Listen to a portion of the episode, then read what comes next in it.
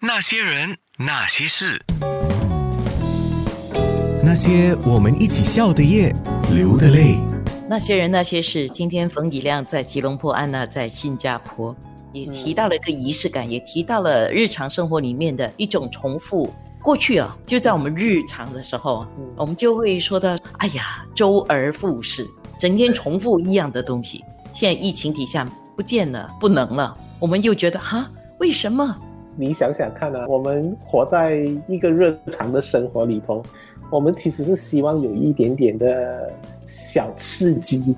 不要太大，不要摇晃我的日常生活，需要一点小刺激。可是当很多事情打乱了我们日常的时候，我们又不想要这个小刺激了，我们又很想要多一点稳定的状况。我们人哦，一直是在那一个无常和日常之间找到一个平衡。对我来说，这是一个常态。所以这也为什么你会发现，当我们活着，就说日常生活的时候，我们想要去旅行，因为旅行让我感觉我在我稳定的生活里头有那么一个小小的新鲜感。可是，在旅行的过程呢，我们又很想回家，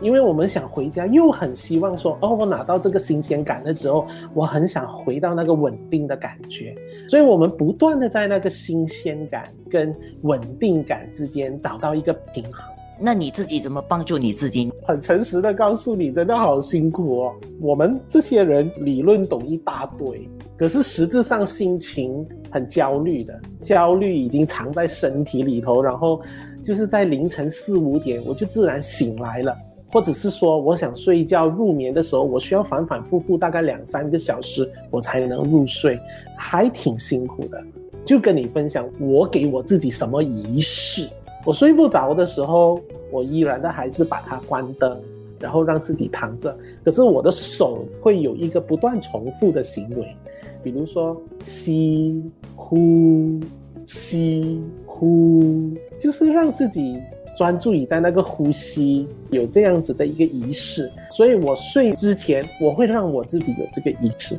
我一醒来，我不管那一天是失眠的，或者是睡得好的。我醒来，我一定会对着窗外，向着太阳做一个鞠躬，就是我今天还可以活着。你知道现在这个疫情，其实这个 COVID-19 它很靠近我，因为我身边有人感染，所以它非常的靠近我，而且是我三个身边的人被感染，所以它非常的靠近我的时候，我觉得那个死亡的恐惧会更大，因为我本来就是那种很敏感的人。啊，我发现了，我第一天鞠躬的时候，其实它还没有成为我的仪式，它只是一个新的行为而已。直到现在已经第五十多天、六十多天的时候，这个每一天鞠个躬，我觉得它已经成为了我的仪式了。所以那一个仪式，它就加强这样子的仪式。我之前的生活本来就有，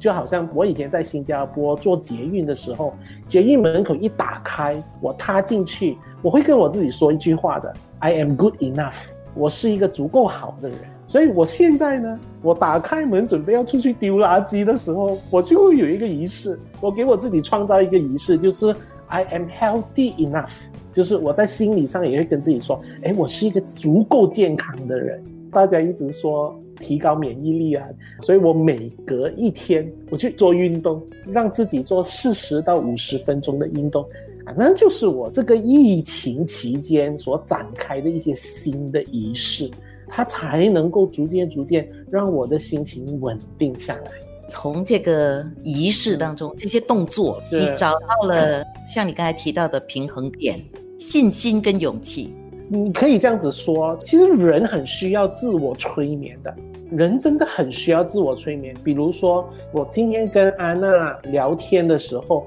我感觉是。非常良好的，我催眠我自己非常良好的时候，其实我的展现是非常良好的。可是如果我觉得我自己不够好的时候，面对着安娜这么资深的 DJ，我感觉不良好的时候，这个自我催眠会让我去到那个结果的。